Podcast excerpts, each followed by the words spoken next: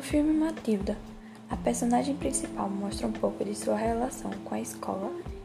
e como foi importante para o seu desenvolvimento intelectual e aprendizado. Contudo, essa não é a realidade vivenciada por jovens e crianças no início da sua alfabetização, visto que a maioria das escolas públicas brasileiras não apresenta uma boa qualidade de ensino e acabam dificultando ainda mais a sua formação, sendo assim responsáveis pela falta de alfabetização infantil.